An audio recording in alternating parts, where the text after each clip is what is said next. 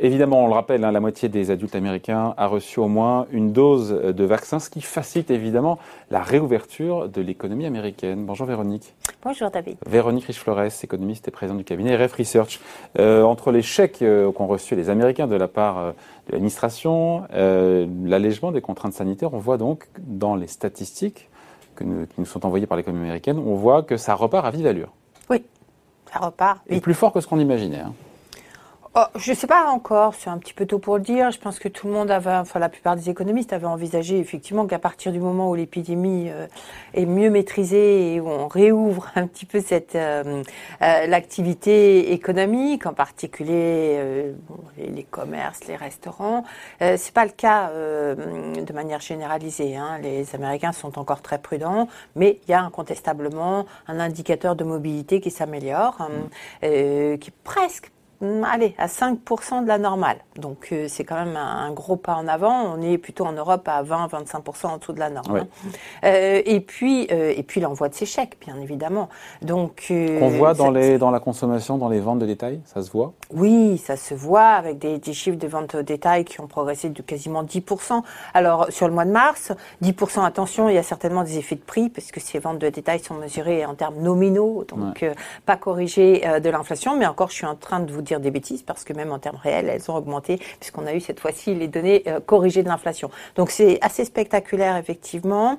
Ce qui est intéressant, alors on a quelques informations à prendre avec prudence, hein, mais le bureau du census essaye également d'évaluer l'utilisation de ces chèques. Oui. Donc euh, on, voit... Ils n'ont pas été dépensés à 100%, ils ont été dépensés à 20%. À peu près. Alors, les enquêtes sont réalisées sur certaines semaines, hein, donc peut-être qu'effectivement les comportements euh, peuvent évoluer aussi au fur et à mesure des semaines.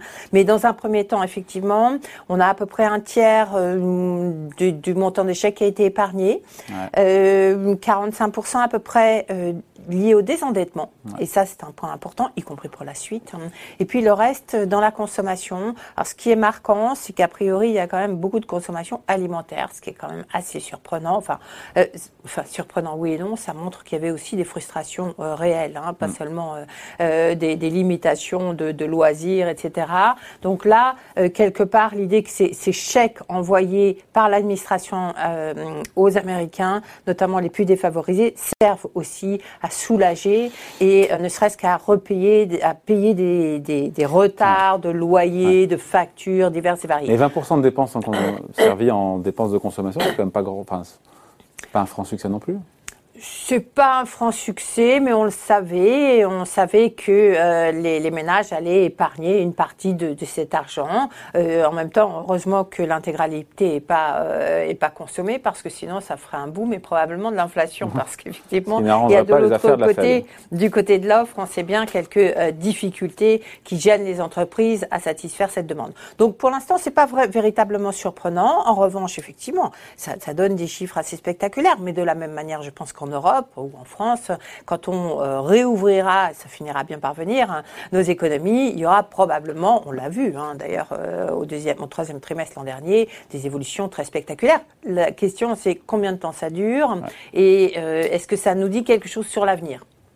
Notamment sur les dépenses de services, je pense aux États-Unis. Mhm. Qu'est-ce qu'on voit là-dessus? Ça reste toujours un petit peu limité Pour l'instant, oui. Maintenant, vous avez encore pas mal de contraintes. Hein. Effectivement, certains États ont, retrouvé, ont réouvert des restaurants, etc. Mais c'est pas le cas dans l'immense majorité des États. Donc, il y a encore un, contexte, effectivement, euh, sanitaire de toute façon qui limite la. Donc, il faudra attendre davantage. Et particulièrement, je dirais, pour la suite, ce qu'on va observer, regarder de très près, sera ce qui se passe en termes d'ouverture des services, notamment ceux qui embauchent beaucoup. Euh, d'Américains, d'Américains faiblement qualifiés, parce que c'est là qu'on a la plus grande préoccupation pour l'avenir. Après, encore une fois, est-ce que c'est trop tôt? On peut dire que les prochains mois, a priori, en matière de consommation aux États-Unis seront bons. Oui, je crois qu'on peut euh, quasiment euh, euh, l'affirmer. après, regardons les détails des enquêtes auprès des consommateurs. On voit que, en ce qui concerne les perspectives, les Américains sont pas, voilà, ils attendent de voir. Pour mm. l'instant, il y a des conditions qui leur permettent de, voir les perspectives immédiates sous un jour incontestablement meilleur. Mais il y a aussi, on le sait, hein, la politique économique est en train de changer considérablement. Il y a des interrogations à l'égard de la fiscalité peut-être également, et puis des retombées de ce, qui est, ce que Biden est en train d'essayer de, faire passer euh, au, Congrès, notamment les plans d'infrastructure. Quand on parle d'infrastructure, on parle de quelque chose de très ambitieux sur le long terme. Euh, la question, c'est combien de temps avant d'avoir des retombées effectives en termes d'emploi, encore une fois, d'investissement, etc.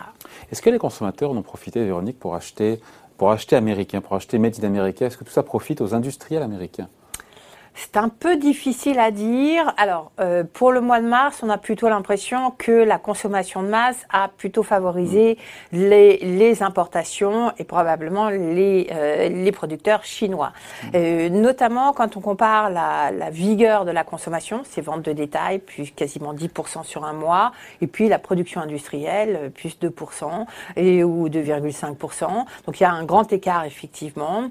Et, et ça fait finalement trois mois que ça dure. Depuis le début de l'année, il y a vraiment un, creusement euh, très important de cet écart entre la production euh, nationale et ce, que, ce qui est consommé. Donc probablement effectivement qu'on va, quand on aura les chiffres du commerce extérieur, on va constater sans doute un déficit encore record à l'égard de la Chine.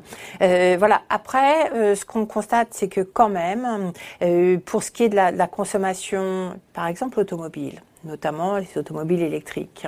Donc une, consommation haut de gamme, on va dire, hein, parce que mm. l'achat d'une automobile électrique aux États-Unis, c'est quand même pas tout à fait à la portée de l'américain moyen. Euh, ça commence progressivement à, à l'être davantage, mais c'est encore euh, assez rarement le cas.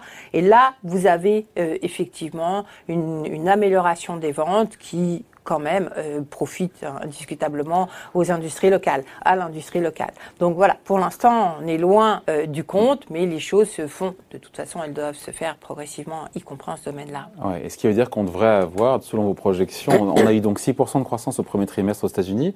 On mm. pourrait très bien quasiment doubler et avoir pas loin de 10, de 11% de croissance, en rythme annualisé, bien sûr. Oui, en rythme annualisé, c'est toujours la façon de présenter les Américains, donc c'est x4 par rapport à notre, euh, notre lecture. Oui, le premier trimestre est sans doute assez fiable. C'est détonnant comme chiffre, 12%. Nous, en France, au, deuxième trimestre, on va... par 4, hein, ça fait 3% pour un trimestre de reprise. mais nous, on va avoir zéro, euh, nous, on va avoir zéro en France. Oui, ben, nous, on n'est pas, on n'a pas réouvert notre, économie. Au contraire, on l'a, on l'a refermé. C'est pas que le cas en France, d'ailleurs.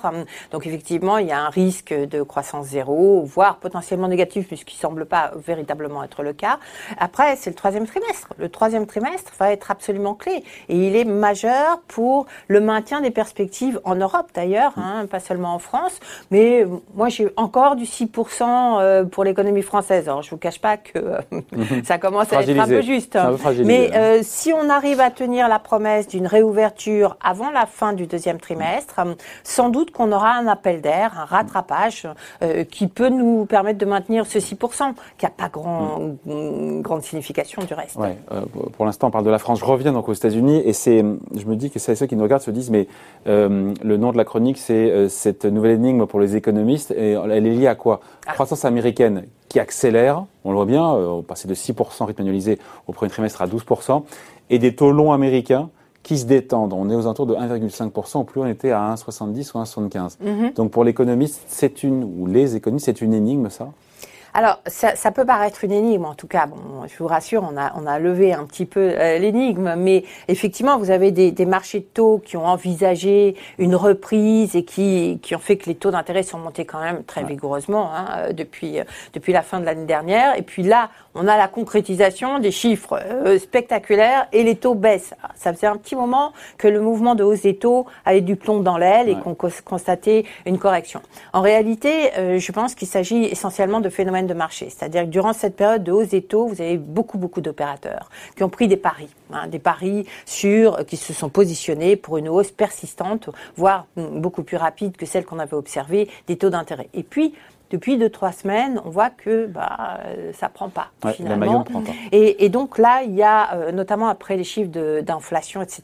Il y a eu des débouclages massifs de positions. Je ne parle pas des investisseurs américains, c'est surtout des mouvements d'ailleurs des investisseurs japonais ou du reste du monde. Et, euh, et, et effectivement, Ils sont dit, bah, le pari qu'on a pris ne, marche pas. Ne marche pas, euh, donc on déboucle. Effectivement, ça a accéléré le mouvement de baisse des taux d'intérêt. Ce qui était euh, assez intéressant, c'est de constater le même jour l'accélération l'accélération du mouvement de baisse des taux d'intérêt et l'envolée des données de, euh, de vente de détail. C'est la seule explication plausible qu'on peut avoir? Euh, Je pense que c'est vraiment l'unique explication qui tienne la route. Maintenant, ça nous dit peut-être bien quelque chose sur le cheminement à la hausse des taux qui me semble devoir être graduel, c'est-à-dire des accélérations et puis on revient et puis ça. Euh, ça ne remet pas, me semble-t-il, en cause la perspective de taux d'intérêt graduellement plus élevés, mais graduellement. Et ça, c'est très important pour l'équilibre d'ensemble. C'est ce qui est mieux pour tout le monde, que ça monte graduellement. De toute façon, oui. tout à fait. Voilà, l'énigme a été levée.